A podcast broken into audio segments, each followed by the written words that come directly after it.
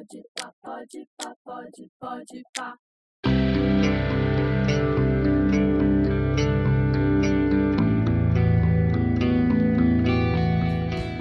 Olá, eu sou o Fernando Ferreira, professor de História do Ensino Médio da Escola da Vila, e hoje vou apresentar aqui para vocês o trabalho que realizamos nesse terceiro trimestre, o terceiro ano do ensino médio, junto com a professora Paula Camargo de Geografia. O foco dos nossos estudos em ambas as matérias nesse trimestre foi América Latina. Dentro desse tema amplo e entendendo que as perspectivas de cada uma das disciplinas se complementavam, ambos os cursos procuraram investigar elementos ligados ao que significaria fazer parte deste território e se era possível a partir desse pertencimento, a construção de uma identidade regional, entendendo que as suas contradições e conflitos são elementos tão ou mais fundamentais para a compreensão do que é específico a América Latina. Organizados em grupos, os alunos puderam aprofundar uma série de temas discutidos nos cursos de História e Geografia sobre a América Latina, estabelecendo recortes regionais e temporais e buscando, por meio destes estudos de casos específicos, identificar a forma com que aqueles processos mais gerais e característicos da região se expressaram de maneira particular em distintos contextos nacionais. Originalmente pensado como uma atividade na qual os alunos trabalhariam pesquisando materiais em nossa biblioteca e preparando uma aula para o restante da turma, a pandemia nos obrigou a realizar uma série de adaptações cujo resultado foi muito satisfatório. Em substituição aos recursos imagéticos, por exemplo, os alunos tiveram a possibilidade de trabalhar com recursos sonoros, como músicas e material audiovisual. Além disso, a roteirização do podcast se transformou também num potente instrumento de estudo. Neste episódio, apresentaremos o trabalho realizado por Antônio Xavier, Daniel Achitani, Humberto Granado, Isabel Paiva, Luísa Melo, Maria Clara Belotti e Vitória Silveira sobre o movimento zapatista no México. Os outros trabalhos também podem ser acessados nessa página.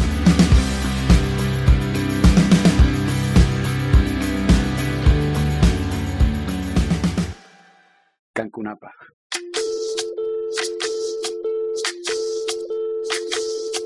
Soy, soy lo que dejaron, soy toda la sobra de lo que se robaron, un pueblo escondido en la cima, mi piel es de cuero, por eso aguanta cualquier clima, soy una fábrica de humo, mano de obra campesina para tu consumo, frente de frío en el medio del verano, el amor en los tiempos.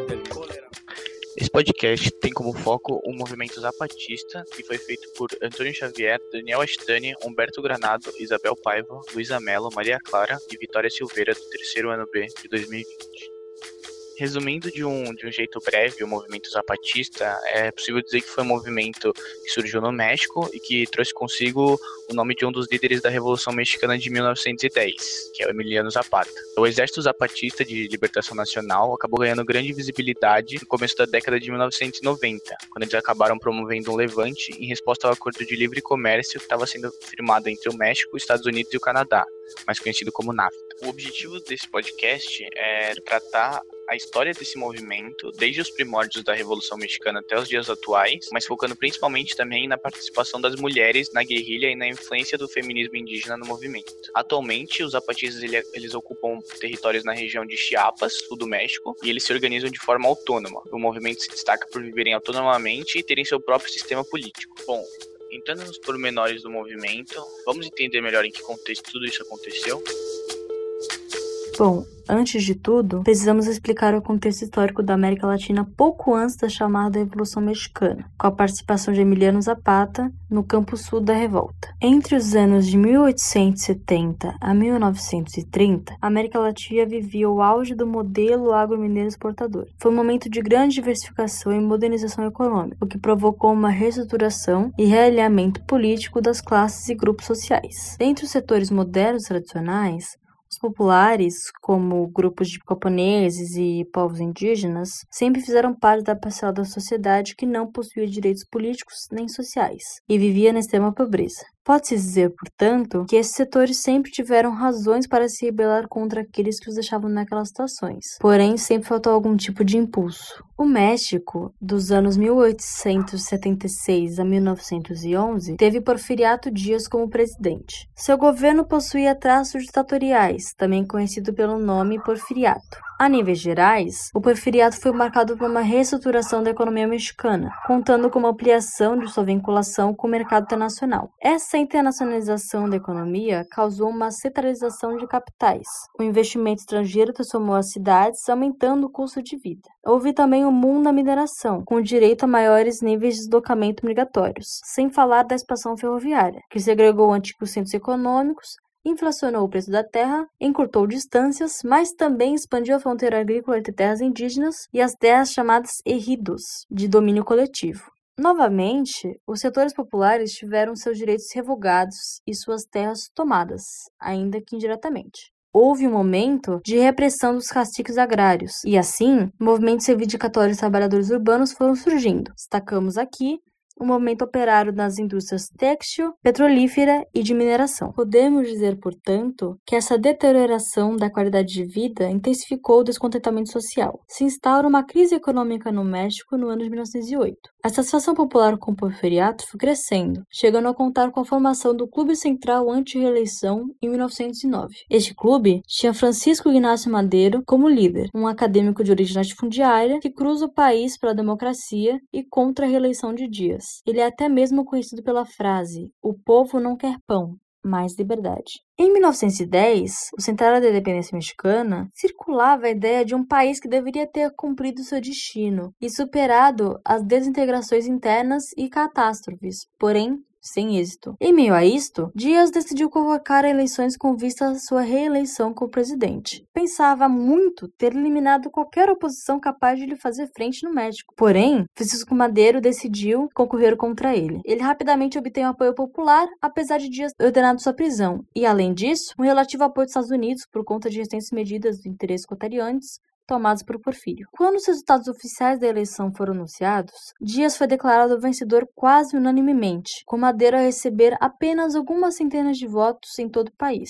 A fraude cometida pelo Porfiriato foi clara, visto que foi muito gritante para ser ignorado pelo povo. Madeira procedeu então à elaboração de documento, conhecido como Declaração de São Luís Potosí, na qual incitava o povo mexicano a pegarem armas contra o governo do Porfiriato em 20 de novembro de 1910. Entretanto, o levante só ocorre em maio de 1911. Assim teve início o que ficou conhecido como Revolução Mexicana. Madeiro foi detido em San Antônio, Texas, mas o seu plano surtiu efeito apesar de ele se encontrar preso. O exército federal foi derrotado pelas forças revolucionárias comandadas por, entre outros, Emiliano Zapata no sul, Pancho Villa e Pascoal Orzoco no norte e Venustiano Carranza. Em 1911, Porfírio Dias acaba renunciando o cargo de presidente, em prol da paz nacional, tendo se exilado na França, onde morreria em 1915. Cabe aqui relembrar uma frase do livro de 2000, A Sombra da Revolução Mexicana, por Hector Camin e Lorenzo Bayer. A revolução não nasceu como filha da miséria e da estagnação, e sim da desordem provocada pela expansão e mudança. Ainda que a Revolução Mexicana tenha sido marcada por conflitos internos entre qual o grupo revolucionário tomaria controle controle do país, é de extrema necessidade reconhecer que ocorre a formação de uma identidade de luta latino-americana. As guerrilhas que surgem em meio a este processo indicam uma vontade do povo de se rebelar contra aquilo que não concordavam mais com,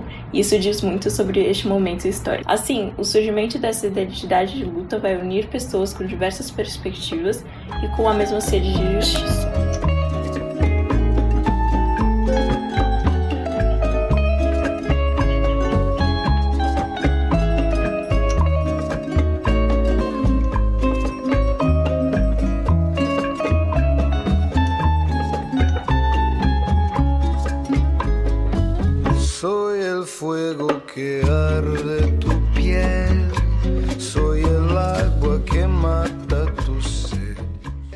Como já falamos um pouco sobre o contexto histórico da América Latina e da Revolução Mexicana, vamos tratar então sobre as origens do movimento zapatista.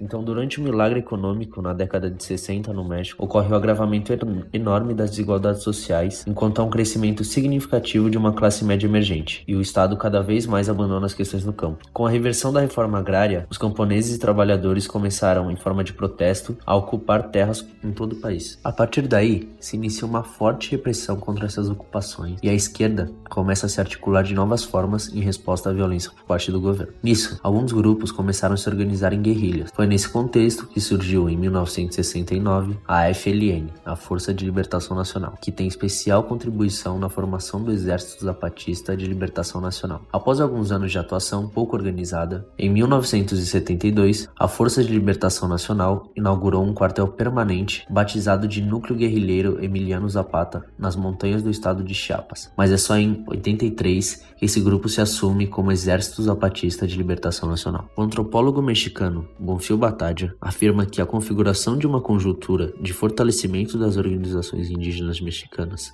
na década de 70 possui fatores externos e internos. O autor alega que os fatores externos derivam das condições da sociedade global, que abrangem elementos tanto do âmbito político quanto do âmbito social. Assim sendo, um grande agravante para esse fortalecimento das organizações é a persistência dos diversos modos de produção articulados com a conduta de trabalho capitalista dominante. Também, o reconhecimento do governo em sua política indigenista de um pluralismo étnico é crucial para o fortalecimento, ainda que não seja reconhecido na Constituição política. Além disso, Bonfil Batadia alega que a consolidação das organizações indígenas se deu por conta da incapacidade da sociedade em incorporá-los nela por meio dos canais de educação e de emigração. Já os fatores internos mencionados pelo antropólogo se limitam à dinâmica das etnias no México. Na década de 80, as tensões no campo se acirram ainda mais devido às crescentes políticas neoliberais propostas pelo governo mexicano. Durante os anos do governo Miguel de la Madre, de 82 a 88, ocorre a extinção, liquidação e venda das empresas estatais a empresários nacionais e estrangeiros. O governo de Carlos Salinas Gortari, de 88 a 94, deu continuidade ao projeto do anterior presidente, visando aumentar os investimentos de estrangeiros no México. Em 92, os Estados Unidos propõem ao Canadá e ao México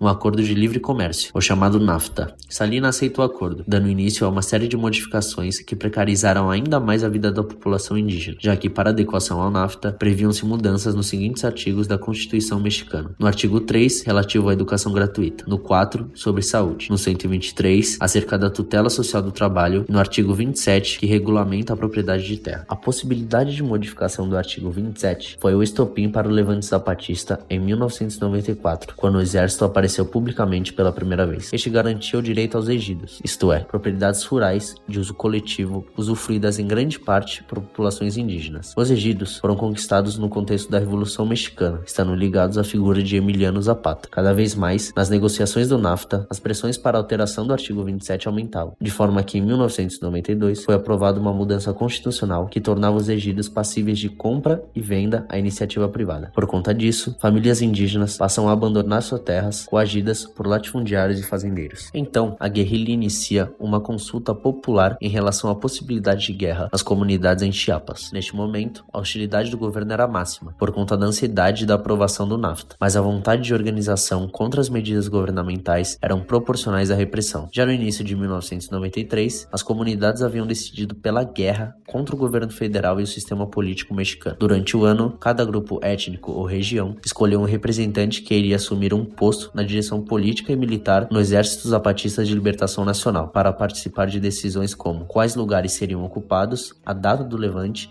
e quais seriam as reivindicações. Foi no dia que o NAFTA entraria em vigor, 1 de janeiro de 1994, que os zapatistas se manifestaram. Eles deixaram claro que eles tinham amplo conhecimento sobre as condições que faziam com que não pudessem exercer seu modo de vida de maneira digna. E assim, o movimento lançou na mídia a primeira declaração de La Selva Lacadona, na voz do subcomandante Marcos. No pequeno trecho da declaração, ele chama o povo mexicano para que se some ao movimento, falando que seria o único caminho para superar a condição que eles estavam vivendo diante da ambição insaciável dos seus governadores.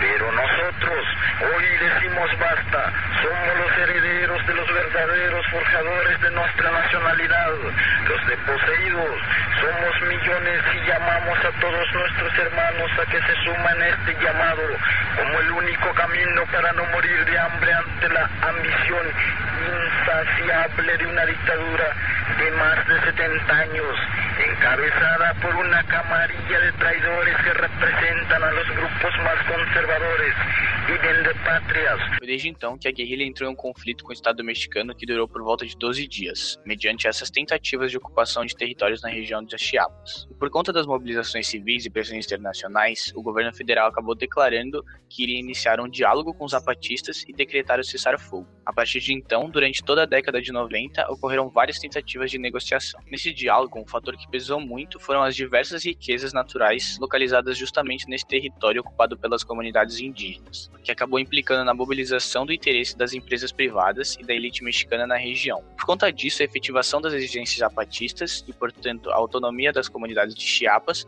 faria com que as estruturas de poder que faziam parte da dinâmica social mexicana há mais de 500 anos acabassem alteradas.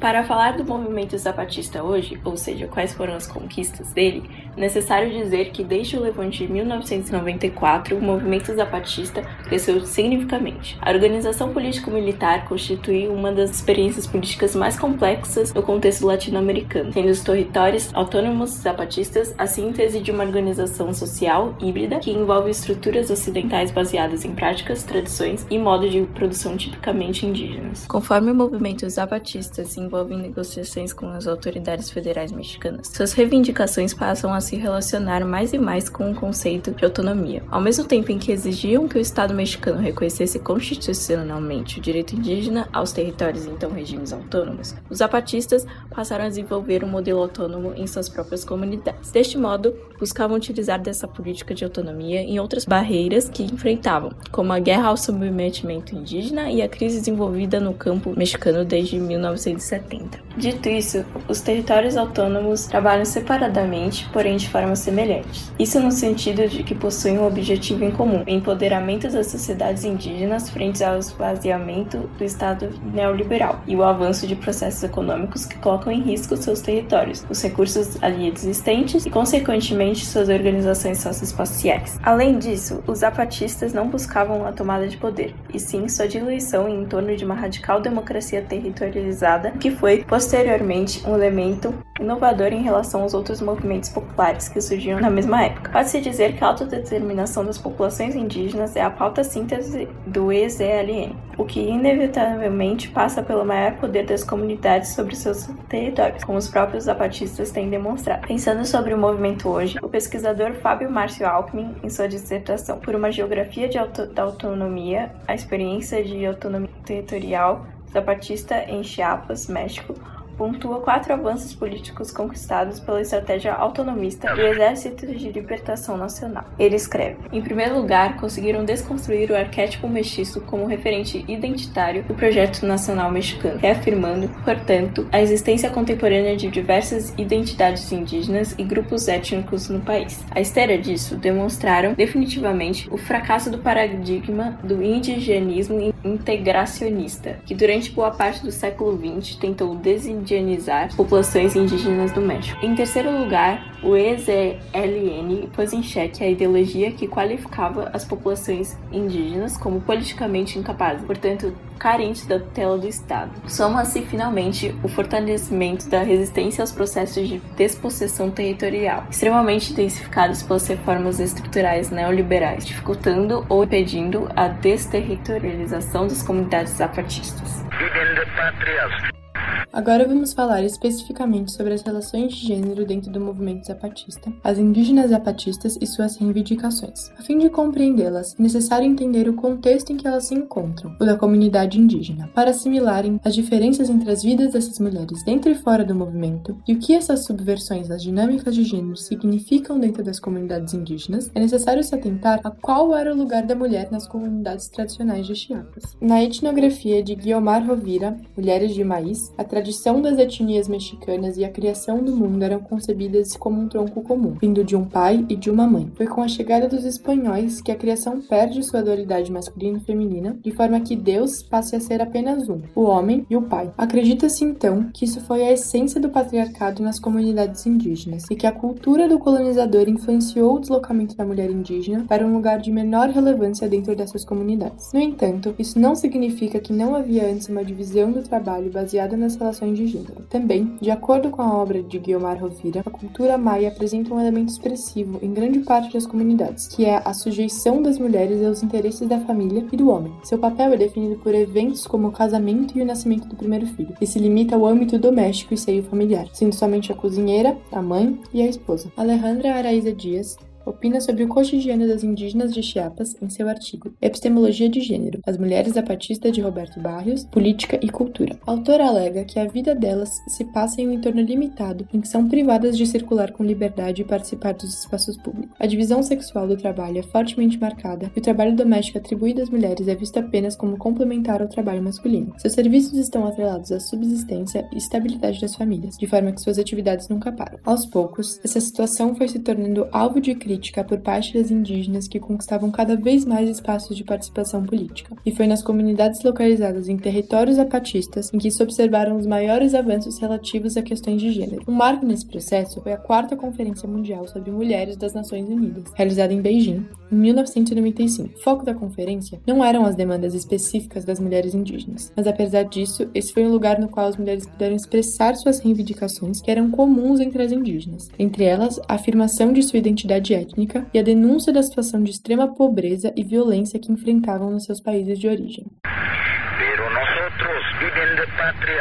O zapatismo, então, apresenta uma nova estrutura social a jovens indígenas que buscam se livrar dessa dinâmica opressora e ter acesso a mais do que a vida doméstica tem lhes oferecido, como educação, autonomia, conhecimento político e espaço para militarem pelas demandas das mulheres. No movimento, os papéis não são divididos por gênero, mas sim por competência, habilidade e experiência. Dentro da comunidade, suas atividades se dividem tanto na luta armada como na organização social e política. As zapatistas podem se inserir em qualquer uma das quatro frentes existentes, que são insurgentes, milicianas, membros do CCRI, Comitê Clandestino Revolucionário Indígena, ou nas bases de apoio e nas juntas do bom governo. As frentes insurgentes e milicianas dizem respeito ao âmbito militar. Assim como os homens, as mulheres pegam em armas e assumem um papel que não existe nas comunidades indígenas, contrariando a questão tradicional de gênero. O CCRI, por sua vez, é o lugar em que as decisões militares são tomadas. Normalmente, Atualmente, nele estão inseridas as mulheres mais experientes, o que também é um grande avanço na conquista do empoderamento feminismo, uma vez que as mulheres têm voz dentro do grupo e, de fato, participam das grandes decisões. Já as bases de apoio e as juntas do bom governo são os lugares em que as mulheres dão apoio material, econômico e político ao movimento através da venda de artesanatos, criações de animais, dentre outras atividades. Além disso, o movimento é característico pelo seu senso de coletividade, causando um efeito positivo nas mulheres mulheres, já que elas deixam de se sentir marginalizadas e submissas às vontades de sua cultura. As mulheres passam a ganhar importância para o EZLN quando se preparavam para o levante de 1994. Com uma possível guerra no horizonte, a guerrilha procurava o apoio das comunidades de Chiapas. No contato entre os guerrilheiros e os indígenas, a estratégia do exército foi primeiro convocar as mulheres para reuniões em segredo, com o objetivo de formá-las para que pudessem escolher com quem trabalhar dentro da comunidade. Começando por elas, os guerrilheiros iam infiltrando o povoado até que todos estivessem com eles. Outra parte importante da mobilização das comunidades indígenas foi a disseminação disseminação da teologia da libertação, no estado de Chiapas. Trabalhos pastorais vinham sendo realizados na região desde a década de 60, ligados a essa teologia que tem opção preferencial pelos pobres e pela libertação de seus direitos e que vinha ganhando espaço na América Latina. A partir disso, a comunidade passa a procurar cada vez mais denunciar a pobreza de Chiapas. Foi nesse processo que as mulheres ganharam o espaço que buscavam para falar sobre a feminização da pobreza e, com isso, passam a se articular também com o movimento zapatista, querendo participar mais efetivamente nas eleições e decisões importantes para a comunidade indígena.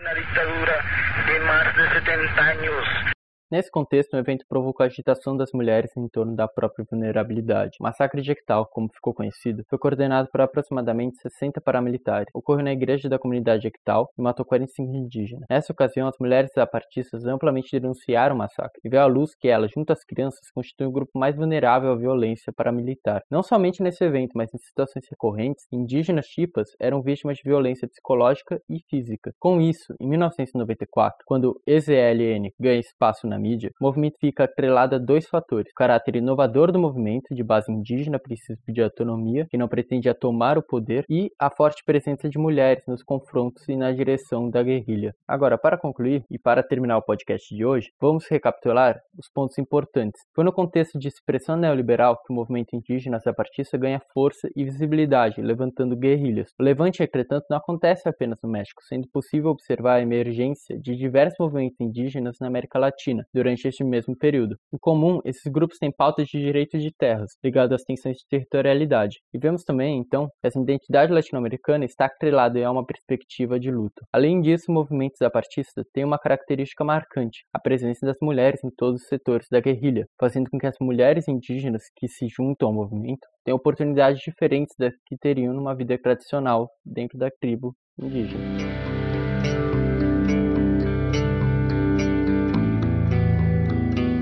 Muito bem, para fecharmos com chave de ouro esse podcast, farei uma leitura breve sobre as referências bibliográficas. A primeira foi a Invenção da América Latina, de Lorenzo Teles e Heitor Aguilar, junto de Direitos Humanos, Igualdade e Diferenças, de Juliana S. Santos, da revista Org, A Experiência da Autonomia Territorial Zapartista no México, da revista Nexo, El Movimento Zapartista de Chipas, de Gama Van der Rohe, Feminismo Indígena, uma análise crítica da discussão dos textos da mulher do Movimento Zapartista de 1994 a 2009, de Zahri Burisalo, Mulheres Zapatistas, de Priscila da Silva Nascimento, O Papel da Mulher dentro do de Joyce Maciel Monteiro, Movimento Zapatista de Solidariedade de Classes Transnacional, de Davi Demurra, Emuner e a apresentação do nosso querido professor de História, PP, expansão da crise da economia agromineira exportadora. Muito obrigado por ouvirem o podcast, espero que tenham gostado.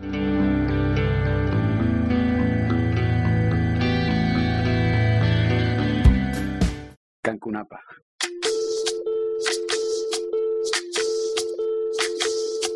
Soy, soy lo que dejaron, soy toda la sobra de lo que se robaron, un pueblo escondido en la cima, mi piel es de cuero, por eso aguanta cualquier clima, soy una fábrica de humo, mano de obra campesina para tu consumo, frente de frío en el medio del verano, el amor en los tiempos